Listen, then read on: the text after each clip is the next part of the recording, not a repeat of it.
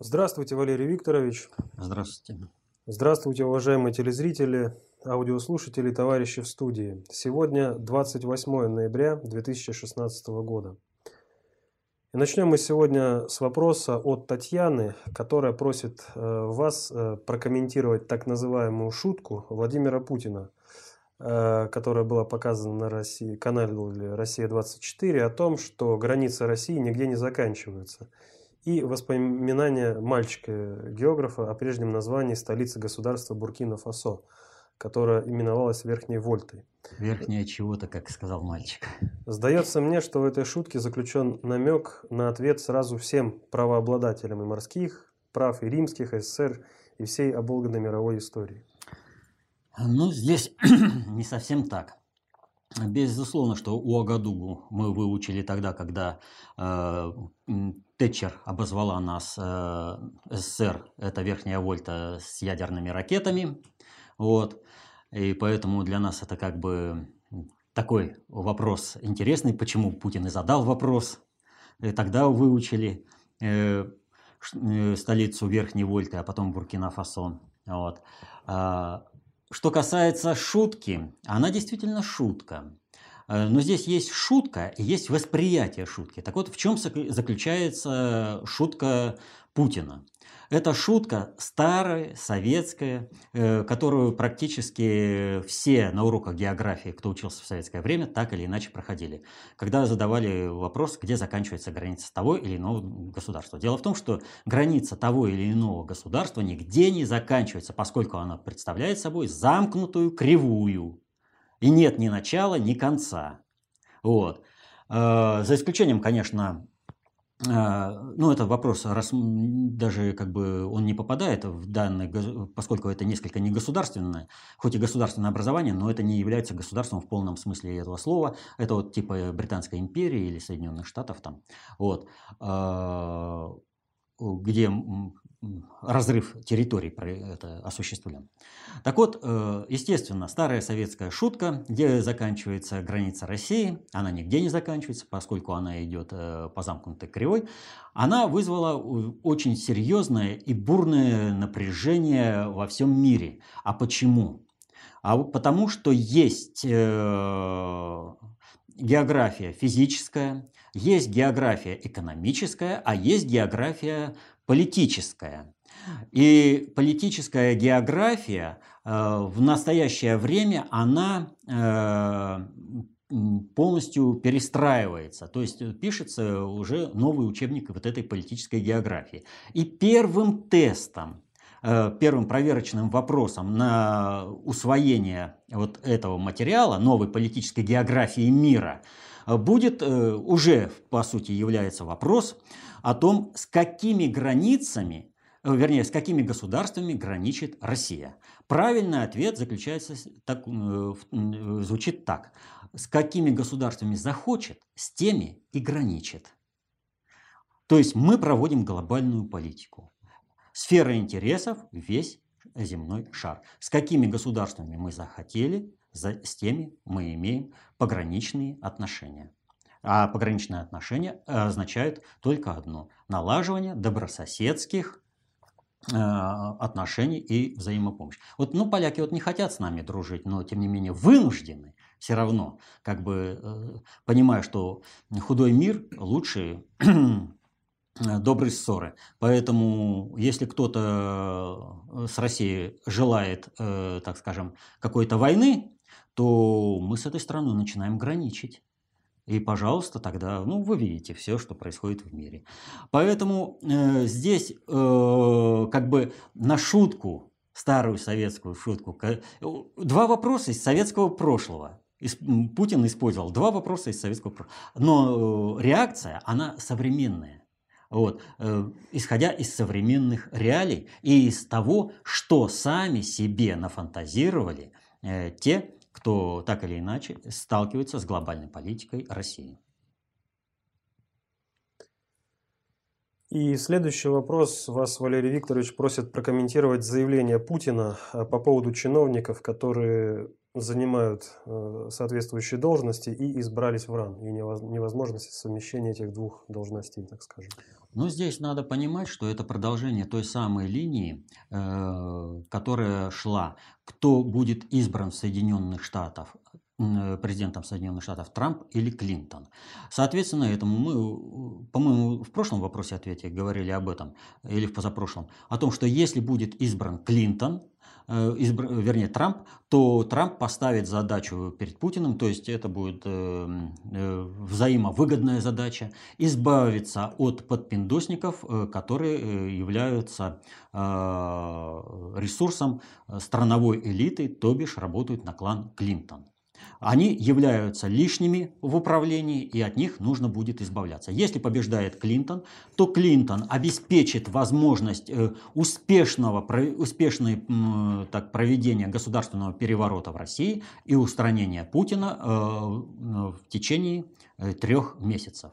Так вот, когда чиновники, получив предложение от Путина выбирать между наукой и э, чиновничьей службой, э, решили э, послать Путина, они прямо заявили, мы являемся подпиндосниками, мы, вот все без исключения причем. Вот. При всех вариантах, это все без исключения, э, они заявили простую вещь. Для нас, начальство в Вашингтоне, все же были уверены на 100%, что победит Клинтон. И поэтому они даже не думали, что с Путиным что-то там это.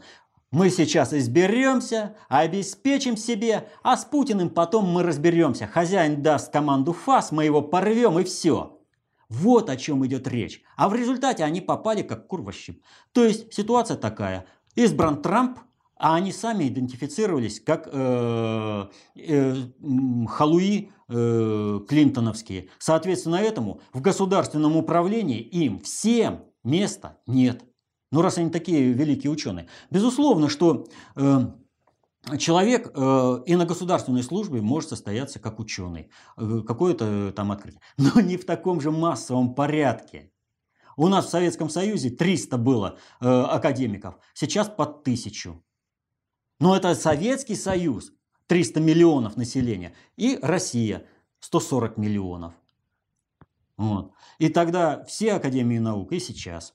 Вот. То есть они прямо э, себе поставили, они поставили на государственный переворот э, в России, на гражданскую войну в России. Они заявили о том, что они будут верно служить интересам США в лице э, э, Хиллари Клинтон и ее команды. Они сами осуществили свой выбор. Ну так и извините, и получайте за свой выбор. И следующий вопрос. А, я еще хочу сказать. Э, вот этот выбор сделали все, кто подал документы, а не только те, кто были избраны.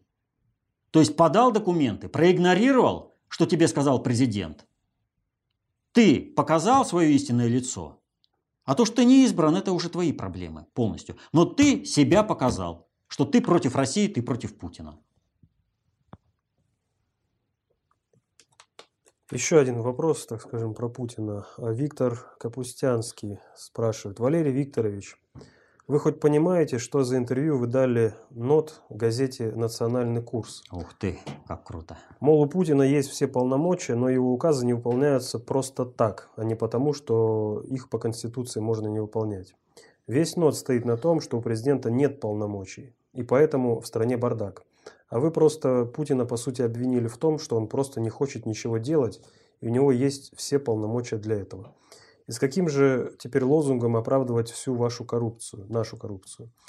В меру понимания работаете на себя, а в меру непонимания сработали на врага. Ваши слова. Хм. Вот хорошо бы, если бы мои слова были услышаны, а не перевраны вот таким вот образом. Значит, повторю еще раз. А, современное законодательство дает руководителю России, президент, эта должность называется, полноту власти достаточную для управления государством в интересах э, именно российского государства и народов ее, это, это государство населяющих. Потому что власть – это не бирка на дверях кабинета, не кресло начальственное. Власть – это реализуемая на практике способность управлять. Вот это принципиально. Если есть способность, то вот этого функционала, который есть сейчас в нашем законодательстве, вполне достаточно. Минимально, но достаточно. Дальше двигаться нужно очень и очень осторожно. Почему? Потому что как только мы формализуем отношения, э, что руководителю недостаточно каких-то полномочий, а он может приказывать и там э, расправляться со своими противниками, то мы тем самым исключаем из данной схемы управления восстановления суверенитета именно Путина как руководителя в интересах государства. Не секрет, что Путиным многие недовольны. Особенно патриоты. Путин то слил, это слил. Все, вот я бы там, да шашкой бы махнул и все. Таких махателей шашками выше крыши. И эти махатели шашками, они, вот э, если у нас был э, болотная, э, так скажем, оранжевый Майдан или какой там они там собирались устроить, то сейчас патриотический Майдан хотят э, сделать. Белый. Свергнуть Путина под э, патриотическими лозунгами. А тогда что? Неважно, дали Путину, народ доверяет Путину, завидя его дела по восстановлению суверенитета России, экономической мощи, политической мощи. Вот. А придет кто-то, X, который будет пользоваться вот этими распоряжениями вот, в меру своих возможностей. А в каких возможностях он будет пользоваться? Вот смотрите, какой полноты власти не хватало Николаю II. Император всей Руси, Вообще, у него исключительно чрезвычайные полномочия. Чем закончилось? Революцией и гражданской войной. Каких полномочий не хватало генеральному секретарю ЦК КПСС э, Михаилу Сергеевичу Горбачеву? Чем закончилось? Полным развалом государства. А почему? А потому что, еще раз повторю, власть – это реализуемая на практике способность управлять а в управлении представлены различные кланово-корпоративные группировки. И если должность э, президента подразумевает какие-то чрезвычайные полномочия, то у какой-то кланово-корпоративной группировки не просто может, а обязательно возникнет искус убрать человека, который этим э, инструментом пользуется не так, как эта кланово-корпоративная группировка подразумевает, вот, и самой использовать вот это. А дальше я, используя там МВД, как это ФСБ, там армию, флот, разберусь со своими противниками, забывая простую вещь, что в этих МВД, ФСБ, армии и флоте присутствуют, в том числе и физически, не просто интересы, а физически присутствуют другие кланово-корпоративные группировки, которые э, представлены в управлении страной. Не надо забывать 2008 год. 2007 год, э, осень. Я уже недавно приводил пример, когда рассказывал про Милли Бенда вот эту ситуацию. Но почему-то некоторых история вообще ничему не учит. Им хочется шашечкой помахать. Крови, наверное, гражданской, это было мало пролито в гражданской войне. Или чья-то чужая кровь – это водится. Привыкли смотреть телеви... это, войну на экране телевизора, не воспринимая то, что она может прийти в каждый дом, как на Донбассе. Так вот, 2007 год. Путин уходит. Лето, осень ознаменовалось тем, что губернаторы массово стали выходить из-под руко... Э, управления Путина. А что он нам сделает? Он уходит. Это уходящий. А с Медведем, да кто он такой? Так, как хотим, так и будем управлять. Мы тут решим. Мне Путин почему не устраивает? Да, было время, война 90-х, друг друга убивали, все. Он между кланами, наладил взаимопонимание и э, вот эту войну межклановую прекратил. Но сейчас-то, я вот сейчас такая сила, если что, я вот его в бараний рог сверну, и вот эта империя будет моей, я вообще стану сильным и э, непобедимым. Так думали все клановые группировки. Ушел Путин, пришел Медведев – и у нас вдруг в одночасье, уже к марту месяца, страна стояла перед полномасштабной кланово-корпоративной гражданской войной, когда каждый клан, имеющий интересы в других кланах, и попытавшись вцепиться в него, вдруг оказалось, что в него вцепились два-три других клана. И все стояли, вот как в фильмах это изображают, да, э, все оружие достали и друг в друга целятся. Кто в кого выстрелит, и там пойдет э, всеобщее смертоубийство. Медведев, я не знаю, я не умею, это не мое. Что делать? Было придумано как? Путин не член партии Единой России. Э, его избирают лидером партии Единая Россия. В партию Единая Россия отдают все вопросы, все компетенции государственного управления – Потому что что нужно было? Уйти вот от этой войны всех против всех, когда оказалось, что ресурсов-то не хватает, что мы сейчас друг друга начнем убивать. И снова началось. Путин приглашает, ты должен сделать то-то, а это мои интересы. Хорошо, твои интересы. А вот они имеют вот эти интересы. Ты готов с ними воевать? Ну, надо как-то вот Владимир Владимирович. И Путин снова, вот шаг за шагом, шаг за шагом разруливал эту ситуацию предание вот этих полномочий однозначно делает Путина кандидатом в смертники номер один. Потому что кланы попытаются использовать вот свои ресурсы на более высоком. Они до сих пор э, э, цапаются между собой. Они до сих пор каждый желает друг другу глотку перервать. В той мере, в какой необходимо, все законодательство нужно подвигать по мере развития самой системы и структуры управления. Вот о чем была речь в моем интервью Нода. То, что я сейчас повторяю. И думают, что а, вот сейчас, только вот приказал и все. Давайте вспомним антиалкогольную кампанию э, Горбачева. И во что оно вылилось? Оно вылилось в то, что начали вырубать, например, элитные виноградники. А давайте, о, даже еще лучше. Порядок начал наводить Юрий Владимирович Андропов, председатель КГБ. Все его поддержали. У него была и регламентация рабочего времени, и регламентация продажи алкогольной продукции. Все было. А во что оно выродилось? КГБ. Единственная задача была бегать по баням и магазинам, выискивать людей, которые должны быть на работе, а они в это время, понимаете ли, в магазин пошли, в кино пошли или в баню. Это что, задача КГБ? Одномоментно из поддержки Андропова весь, все население настроилось против Андропова. Дурью занимается. А кто занимался-то? Чиновничий корпус, которого заставили. У него были все полномочия чрезвычайные, он заставил. Но этот чиновничий корпус все довел до абсурда, и в результате вся народная поддержка, которая была у Андропова, превратилась фу, в ноль. Вот это хотят сделать те, кто настаивает на чрезвычайных полномочиях Путину. Устранить Путина вот через его дискредитацию и обкунуть народ в гражданскую войну. А вот кто этого не понимает, ну, ты знаешь, вы знаете, полезные идиоты, они всегда использовались кукловодами.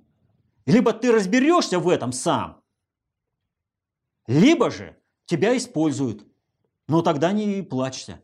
Сам хочешь, чтобы война была как на Донбассе. Ну, кстати, следующий вопрос от Александра Бабуркина, который просит прокомментировать допрос Януковича украинским судом в Ростове-на-Дону. Ведь сам этот факт легитимизирует киевскую банду. Неужели понадобилась именно эта форма оглашения показаний Януковича? Категорически не согласен. Прежде всего, нужно понимать простую вещь. Все, что происходит сейчас на Украине, все, абсолютно все, это не действия самостоятельные киевского управления. Самостоятельными субъектами международной политики являются при всех оговорках это Донецкая и Луганская республики. А Киевская банда и подконтрольные ей территории не являются субъектом международной политики, вот, международных отношений, внутренней политики Украины не являются. Они являются инструментом проведения поли такой политики со стороны Вашингтона. И вся прошедшая неделя, она, в общем-то, прошла э, под знаком э, столкновения, попытки реванша, реванша страновой элиты США э, перед э,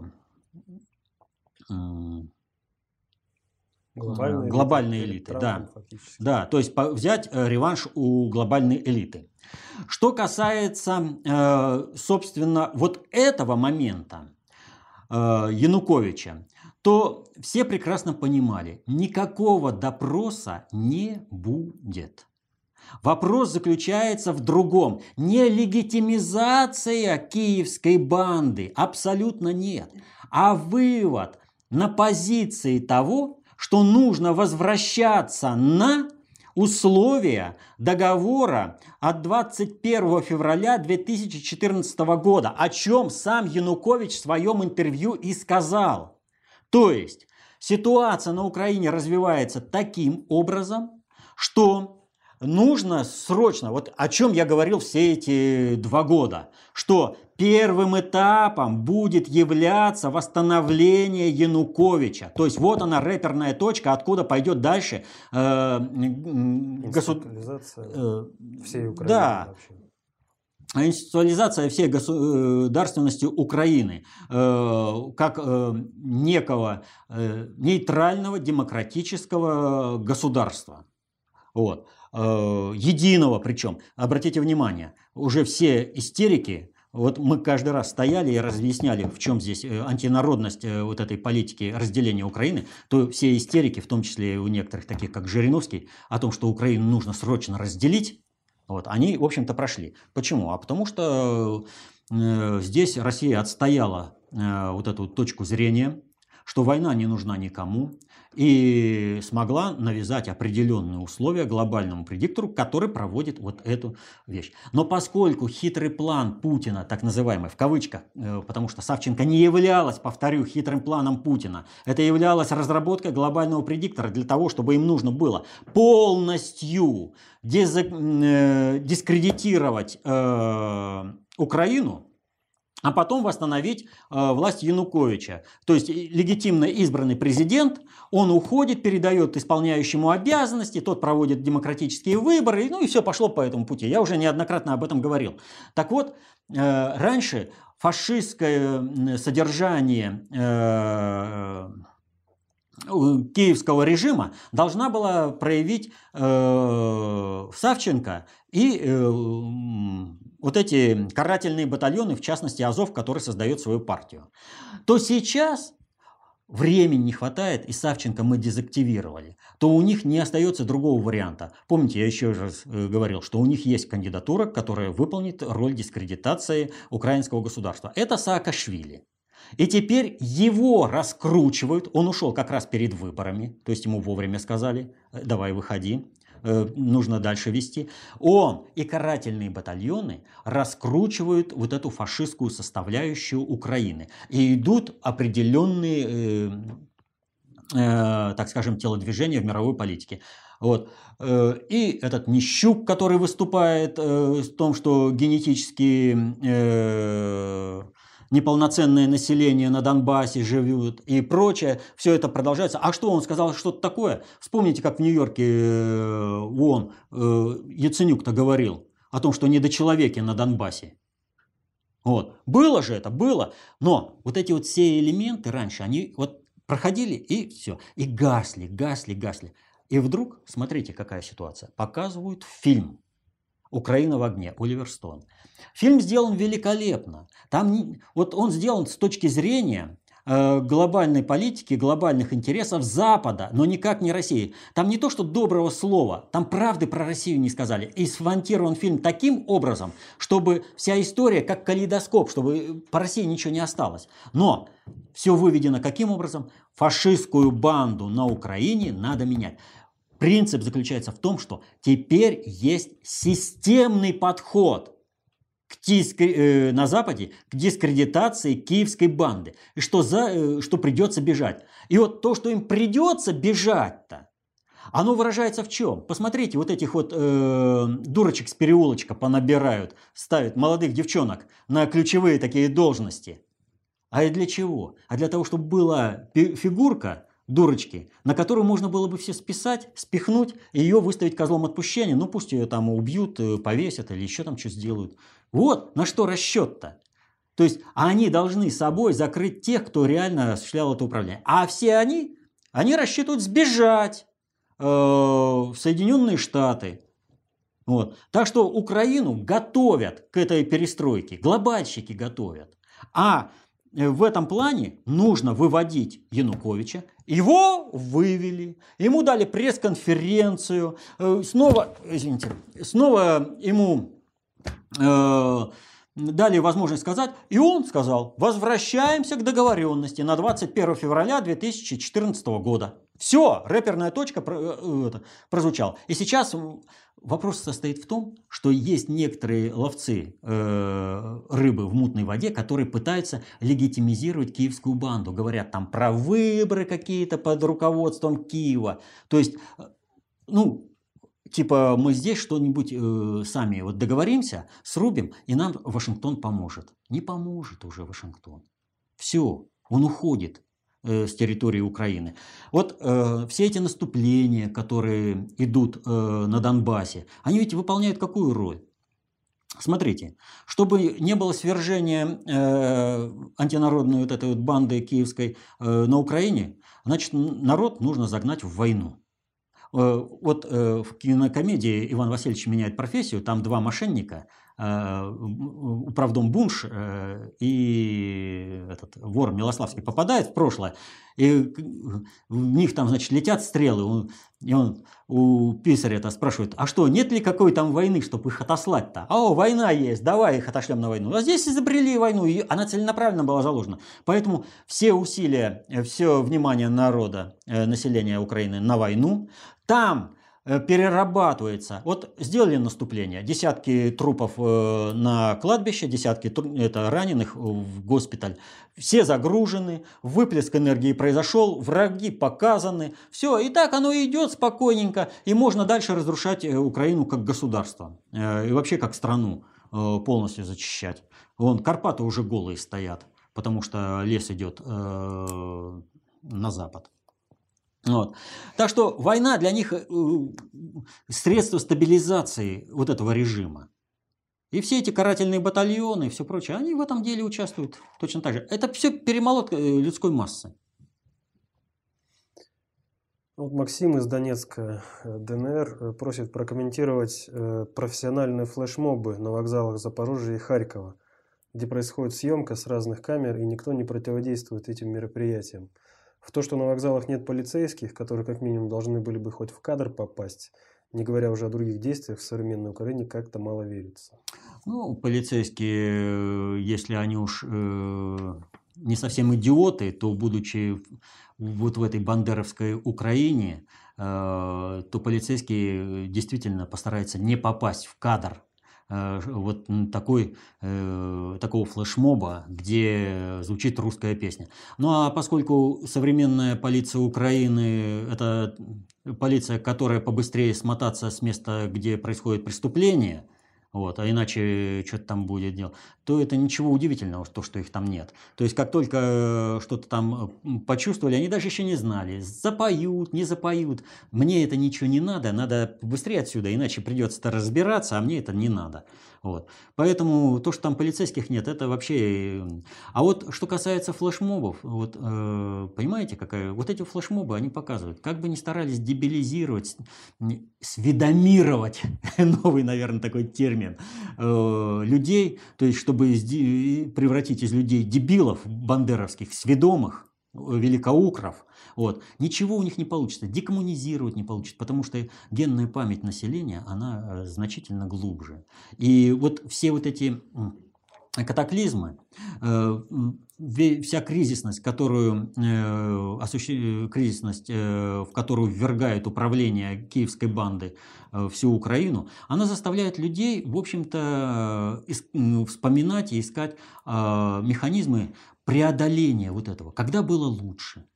Как э, нужно сделать в государстве, чтобы было это лучше? И здесь никуда от советского прошлого не денешься. Это же понимают и глобальщики. Поэтому им нужно оседлать этот процесс и возглавить. Поэтому, естественно, находятся люди, которые осуществляют и правовое прикрытие, и финансирование вот этих флешмобов. Ну, Метинвест там э, в Запорожье, по-моему, снял.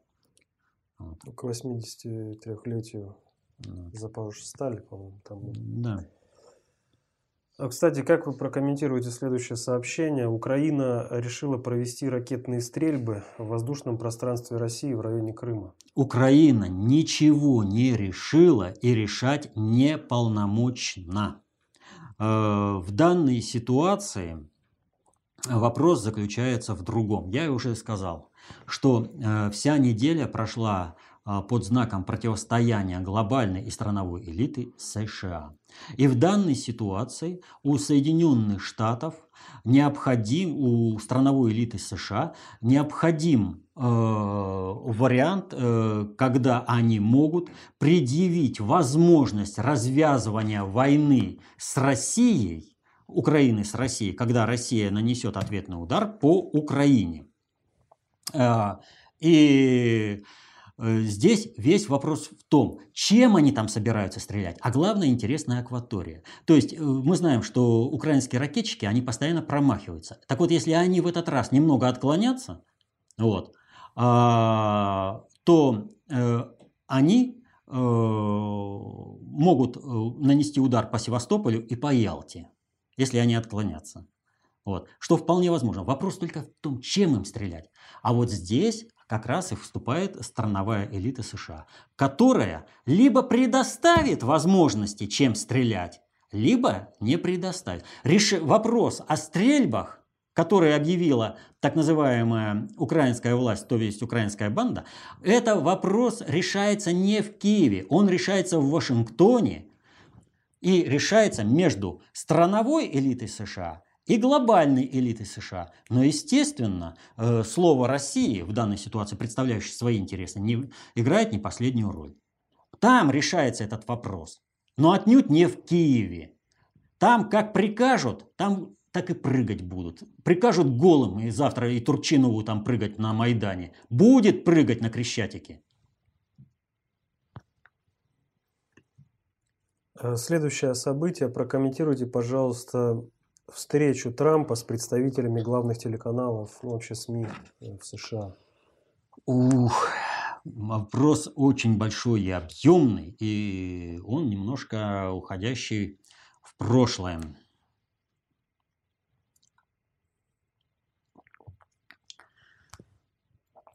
Встреча Трампа состоялась э, с этими э, СМИ э, 21 ноября.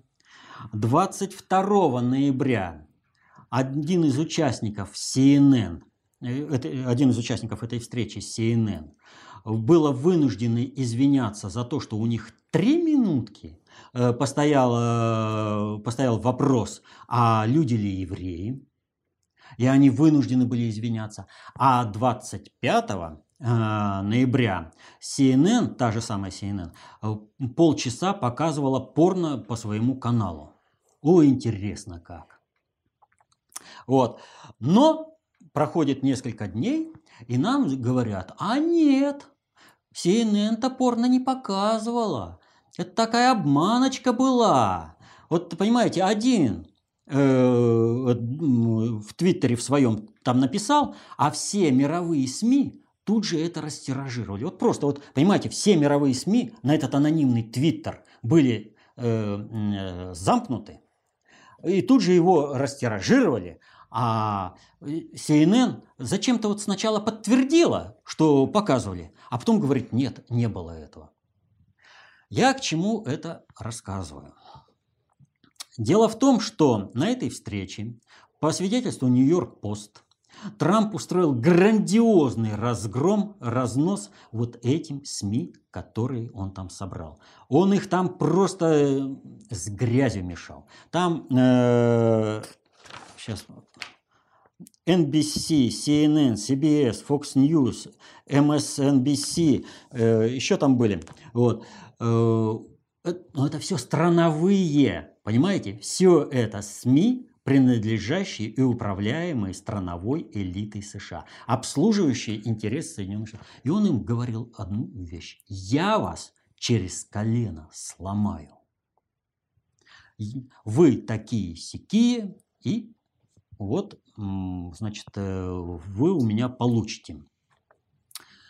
Ну, э, я уже сталкивался с тем, что э, некоторые говорят, это скорее они сломают. Уже не сломают. Выборы президента Соединенных Штатов показали, что вот эти СМИ с Трампом сделать ничего не смогли. И Трамп уже с позиции победителя выстраивает их.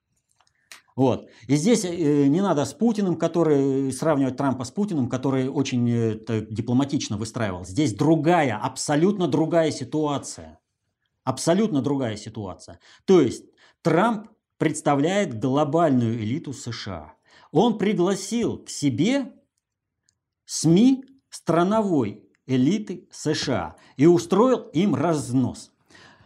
CNN этого не поняла, поэтому у них сразу появляется трехминутная надпись «А люди ли евреи?» И CNN начинает оправдываться по полной программе. А они не поняли. И, пожалуйста, им в прайм-тайм показывают порно. А потом, видимо, до CNN начинает доходить. Их действительно через колено сломают. Они не, не с Трампом закусились. Они закусились с глобальной элитой. А у глобальной элиты такие механизмы, такое управление, которое они не знают и не понимают. Они ничего не могут с этим сделать, потому что любое СМИ они моментально превратят в какую-нибудь отстойную яму. Возвысили CNN и также опустят. И вот по этому порно, да, здесь, значит, три минуты, но увидела огромное количество людей, которые тут же начали реагировать, потому что, ну, еврейский вопрос, он как бы везде злободневный вопрос. А вот здесь, смотрите, сначала, когда это резонирует, CNN признает, извиняется за такой казус, а потом проходит два дня, толпа – это собрание людей, живущих по преданию и рассуждающих по авторитету. И главное, в данной ситуации. Историческая память толпы ограничена настоящим. Плюс-минус две недели. Но главное здесь настоящее. Поэтому посмотрели, пока все э, э, были в курсе, что порно это было по CNN, это дело спускали на тормозах. Проходит пара дней, и USA Today публикует, а вот это был такой розыгрыш, не было никакого порно. А почему? Толпа уже ушла, она не резонирует, а это как бы зафиксировано. И все СМИ там, ну, кто сообщил, кто не сообщил. Но главное-то оставили. Типа розыгрыш и все. И списали этот вопрос. Дали возможность CNN сохранить свое лицо перед толпой. Но откуда вообще вот это вот... Э, да, Э, по э, этому аспекту, что еще важно. Э, дело в том, что почему вот эти СМИ ничего не смогут сделать с Трампом, с тем же, да? А Трамп с ними может сделать, и он уже делает. На примере CNN это уже дело пошло. Дело вот в чем. Я уже говорил, по-моему, на прошлом вопросе-ответе о том, что Э, Обама, э, по свидетельству газеты «Гардиан», э, там в разговоре с людьми, уже сказал, что залог успеха Трампа на выборах оказались не мейнстримовские газеты, а работа в социальных сетях. Forbes опубликовала статью, в который называется, по-моему, «Зять Трампа обеспечил ему победу на президентских выборах». То есть зять Трампа знает, как работать в социальных сетях, и он обеспечил э, информационную кампанию Трампа в этих самых сетях. То есть, когда шли выборы, и когда я говорил, что Трамп уже победил, я-то реально соотносился с тем, какое информационное поле в Соединенных Штатах, а не то поле, которое формируют вот эти мейнстримовские газеты. Официальные. Официальные. И о чем речь шла? Вот то, что у нас э, произошло в 2012 году на выборах президента России, когда за Путина, помните, все писали, у Путина и рейтинг ниже Плинтуса, и его никто не поддерживает, и все, и он там... А что был, а народ? А народ создавал Э, различные группы по интересам в социальных сетях, работал на различных форумах, различных изданий, э, информационных ресурсов. И там шла битва за Путина. Там побеждал Путин среди народа. Не по телевизору, не э, в газетах, а среди народа. Каждый, кто работал с интернетом, он доносил эту информацию до своего окружения, и народ сам проголосовал, что оказалось шоком для тех, кто ожидал, э, что Путин проиграет. Но глобальщики вот этот момент они увидели. И когда они увидели, что в России это произошло по принципу самоорганизации населения, по интересам, то есть нужен был э, Путин как государь России, потому что то, что он государь, это очевидно э, уже для всех. Его нужно было вернуть, дать ему легитимную власть э, президента для того, чтобы он продолжал восстанавливать суверенитет, э, военную и политическую мощь России. Народ объединился и победил. Этот маневр был осуществлен в Соединенных Штатах по примеру России. А наши аналитики, как в 2012 году не поняли, почему Путин победил, почему за, народ за него проголосовал, так и сейчас, когда на выборах Трампа, ну все было, вот оно, очевидно. Наши аналитики, а потом говорят, ну как же так, все опросы показывали, все СМИ печатали. А голова-то на что? Аналитики и эксперты. Вот. И проблема-то, повторю, проблема в Соединенных Штатах стояла не в том, что выиграет Трамп или не выиграет. Проблема состояла в том, удастся страновой элите осуществить маневр э, а 1996 год Борисом Николаевичем Ельциным или нет. Вот, и в этом отношении вот интересно, да, в 1996 году Ельцин э, шел э, на выборах по технологиям, по которым выигрывал перед этим Клин, выиграл президентские выборы перед этим Клинтон, Билл Клинтон. У них даже один и тот же лозунг был «Голосуй или проиграешь».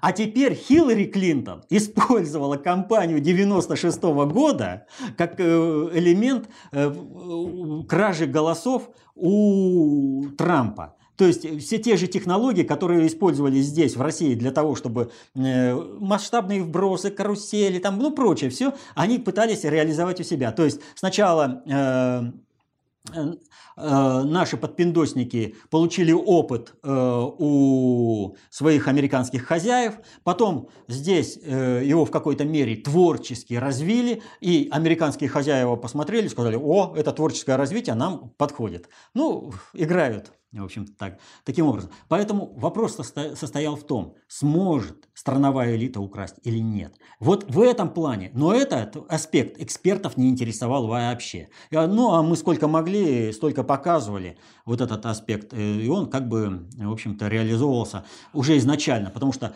Клинтон и компании сломали хребет еще за два месяца до выборов. А вот вся страновая элита, которая вообще не причастна, э, она не знает, что такое глобальная политика. Она, ей хребет не сломали. И вот она в последнее время проявилась. Многие заметили это событие, но никто не понял ничего. Дело в том, что встреча Трампа с, со СМИ стала следствием того, другого события. Кстати, там одно СМИ не присутствовало, Нью-Йорк Таймс, об этом отдельно надо сказать. Вот, э,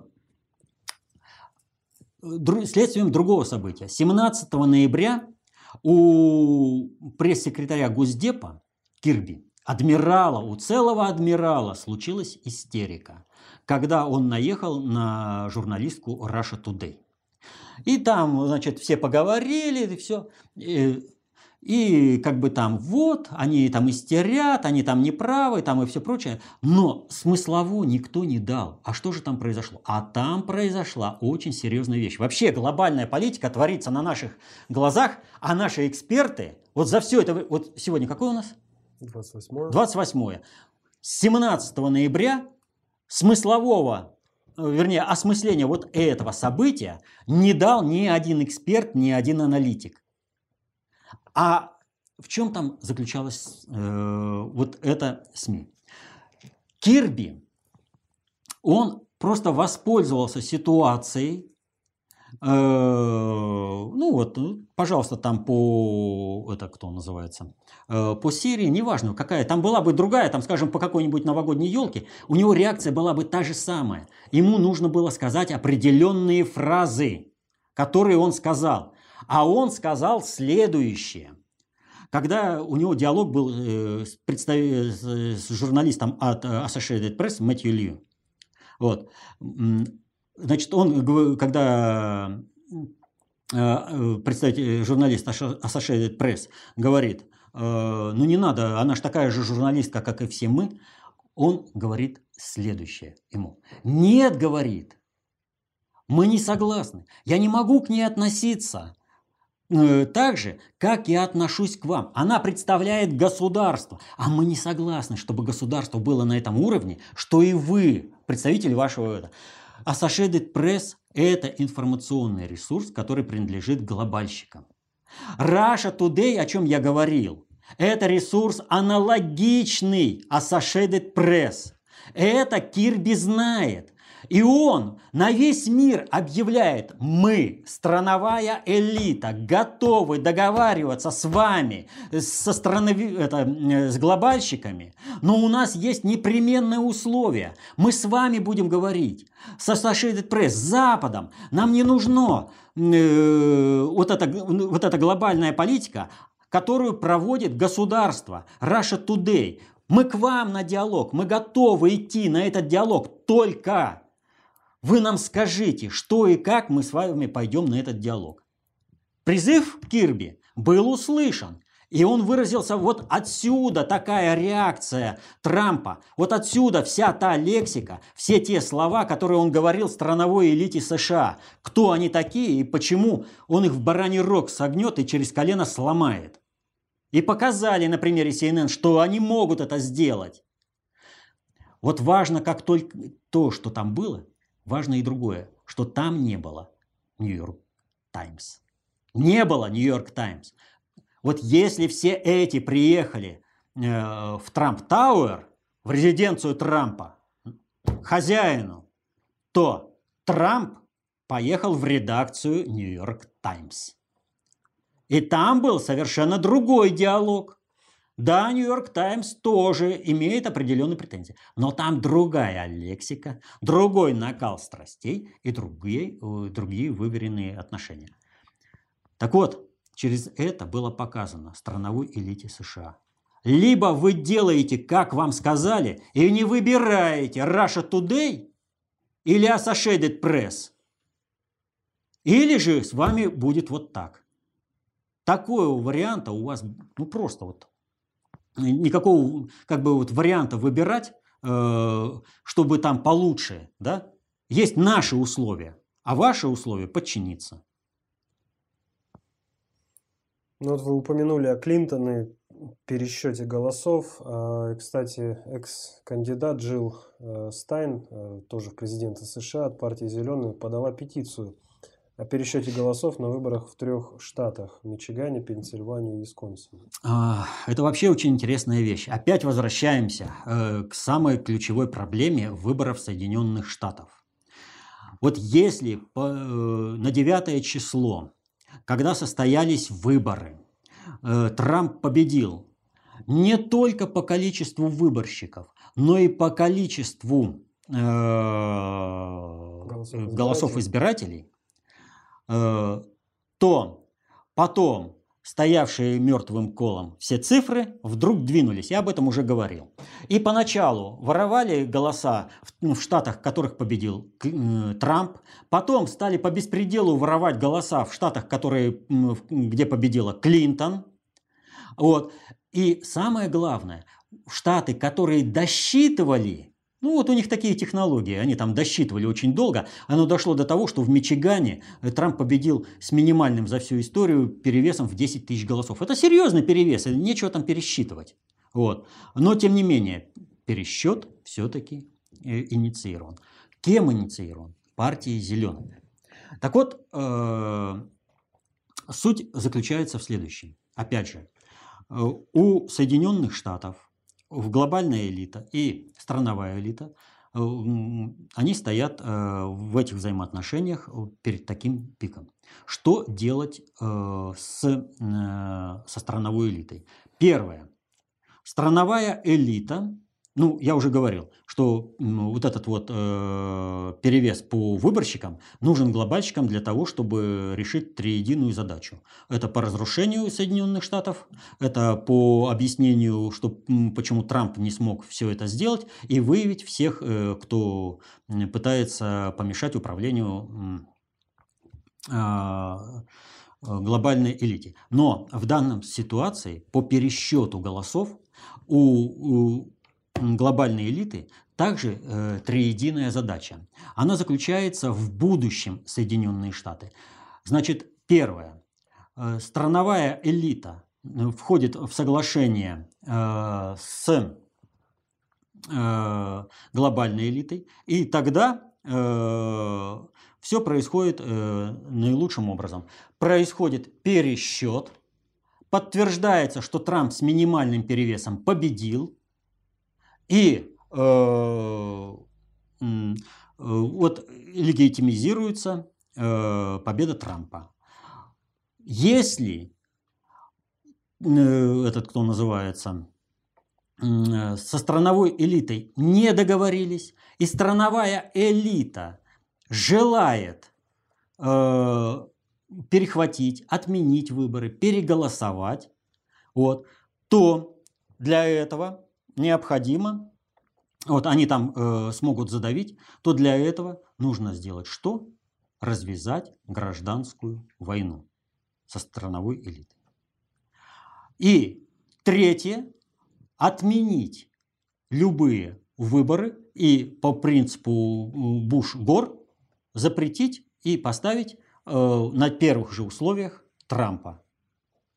То есть, э, ну, поскольку все уже вот эти выявлены выделены. Здесь важно и принципиально, кто задал вот этот вопрос по пересчету. Сама Клинтон и кланово-корпоративные группировки вокруг нее, которые чисто завязаны на выборы, им, говорю, хребет переломили еще за два месяца. Она не согласна, она сразу же признала. Она признала тогда, когда у э, Трампа еще не было 270 выборщиков. Почему она признала? Да потому что видела, насколько массово голосуют за Трампа, и шансов на то, что э, у нее будет преимущество даже по выборщикам, не по голосам, а по выборщикам у нее никаких не было. И поэтому она уже, еще у Трампа нет 270 голосов, этих выборщиков, но она уже звонит э, э, Трампу и признает поражение. Все. Для нее важно, чтобы она не попала под следствие, чтобы ей дали спокойно умереть. И Трамп это дело дает ей. Он э, и в своей победной речи ничего не говорит, и потом появилась информация, что не будут возбуждать уголовное дело. А дальше что? Обама признает то, что выбор народа был честным, что все состоялось правильно, Клинтон сама не идет, но не успокаивается элита, которая не ввязана в это управление. Она продолжает бурлить, с ней что-то надо делать. И они ведь как надеются? Мы создадим условия, при которых мы... При, нам что нужно? Чтобы часть выборщиков отказалась, а в других штатах мы пересчитаем, и там э, преимущество Трампа будет нивелировано, тем более, что нам накрутили голосов, о, сколько. и все будет нормально. И мы Клинтон заставим быть э, Президентом. президентом. Они не понимают простой вещи, что для третьей задачи, чтобы отменить по суду, Клинтон должна умереть. Просто-напросто умереть. Понимаете? Вот. То есть выборы состоялись, кандидат в президенты умер, эти выборы уже состоялись. Все, признано. И обратной дороги нет. Через 4 года, пожалуйста, на повтор. Но почему пересчет? А пересчет э, вот из этой триединой задачи Э, нужен глобальщикам для того, чтобы окончательно разобраться с глобальной элитой. И, со страновой? Ой, со страновой элитой. А Джин, Джилл Стайн, она представляет глобальную элиту. Вот когда мы говорим о структурной работе глобального предиктора, и я говорил, что верх структуризации вот это совет старейшин из президентов глобального предиктора, да, то это не означает, что у глобального предиктора нет структурных элементов по управлению миром. И одним из таких структурных элементов по управлению миром являются различные экологические движения. Но если Greenpeace, оно является над государственным управлением инструментом, которым в первую очередь рулит страновая элита США, как главные жандармы в мире, да, то зеленые партии, партии зеленых, и Всемирный фонд дикой природы вот, это непосредственно инструменты глобального предиктора. Вот Сергей Борисович, э, он э, совсем не подумавший голову сунул туда, э, э, куда как бы не стоило, мягко говоря. Вот. А, ну, это отдельный вопрос. Так вот, э, партии зеленых, они везде играют какую-то такую вот роль. Они везде стабилизатором где одних усилят, кого нужно с точки зрения глобальной политики, а других ослабят. И в данной ситуации что делает Джилл Стайн? Она делает то, что нужно глобальному предиктору. Если договариваются с глобальной элитой, легитимизируют выборы и показывают, все, он честно выиграл. Пусть на бровях, но он честно выиграл. Если э, это нельзя остановить, то Соединенные Штаты обрушивают в гражданскую войну. И страновая элита в любом случае проигрывает. Вот. Ну и третий вариант – это установка, когда 50-50 – это э, установка через вариант судебного решения по случаю смерти кандидата в президенты. Все, пересчет остановлен. Вот такая ситуация. Это очень коротко, и это далеко не все, что можно сказать по этому вопросу.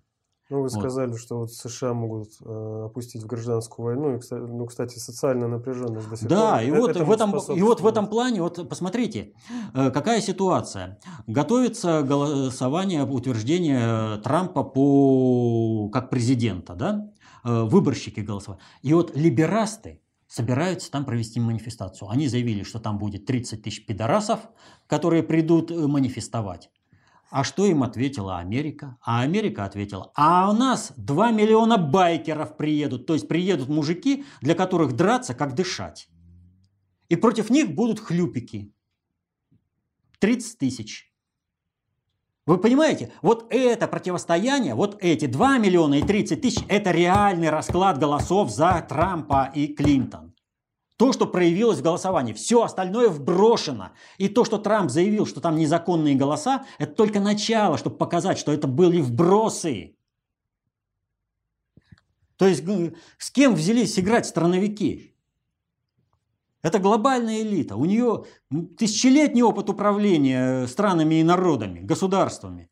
А страновики, они он геополитику изучают. Ну, пусть плавают.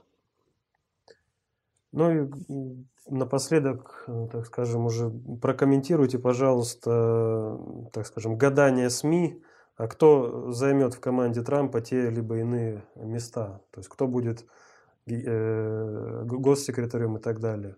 То есть кто войдет в команду Трампа? В команду Трампа войдут те, э, кто будет наиболее оптимально э, соответствовать этому управлению, но с точки зрения глобальной элиты. Поэтому третья задача, которая, вот, э, она, третья задача э, в этом не только в том, чтобы законодательно утвердить Трампа, да, это уже можно тогда сказать четвертая задача, которую решает вот этот пересчет голосов. Вот. Так вот, эта э, задача, чтобы в, в команду э, Трампа вошли только те люди, которые должны войти. Вот смотрите, когда э, страновая элита США уверена в том, что Трампа удастся переломить, э, что будет Клинтон и все прочее, они, представители страновой элиты, не понимающие глобальной политики, они будут опасаться вести какие-то переговоры с Трампом по вступлению в эти должности. Трамп будет даже предлагать им эти должности, а они будут отказываться. Ну, чего это я буду э, себе там создавать проблемы? Мы же знаем, что Клинтон, она, э, да и сам муж Клинтон тоже, они, в общем-то, люди такие, что если кто-то поперек э, воли Клинтон встали, то тут же либо в ванне утонет, либо током убьет, либо в окно выпрыгнет там, а то или самоубьется еще. Ну, там масса всяких разных вариантов. Вот. И воевать с кланом Клинтон никто не хочет. И вот теперь, когда, а вдруг Клинтон победит, а вдруг Клинтон победит, вот эта страновая элита сама отхлынула и не создает давление на Трампа, на формирование его команды. А он может вводить таким образом самые неожиданные фигуры. Э, потому что, ну, страновики сами отошли от этого. А потом, да, кусайте себе локти, что вы могли бы попретендовать, что ваша кланово-корпоративная группировка могла бы поучаствовать. Но вы сами не захотели. Ну и получите. То есть вот этот пересчет, который глобальщики затеяли, он еще и эту задачу решает. Вот Нужно вот понять простую вещь. В управлении не бывает за какого-то действия, которое решает только одну задачу. Если в управлении так, э, вернее, если проводится управление, когда ты предпринимаешь какое-то действие для решения только одной задачи, то ты управленец ничтожный и никогда не будешь успешным управленцем. У тебя одно и то же действие должно решать целый комплекс задач в смежных отраслях. И оно как минимум должно решать сразу несколько задач по прямой. На этом сегодня все. Ну вот мы, в принципе, и вышли на то, что необходимо знать. И вот вопрос э, по моему интервью Ноду, вот это вот то, что я сейчас, оно это что предполагает? Оно предполагает знание как управляются социальные суперсистемы. Вот если раньше для того, что... Я уже вот сколько раз это говорил. Вот если раньше для того, чтобы человеку состояться э, как э, гражданину, э, деятельному, да, ему нужно было уметь читать, писать, считать, вот, то теперь каждому гражданину нужно знать достаточно общую теорию управления. Нужно знать, как управляются социальные суперсистемы. Это вот как это настолько необходимо. Это как знать правила э, дорожного движения. Если вы не знаете правила дорожного движения, и вы будете ходить по улицам, э, ну, как вам захотелось, вы неизбежно попадете в неприятность. Неизбежно. Так и здесь.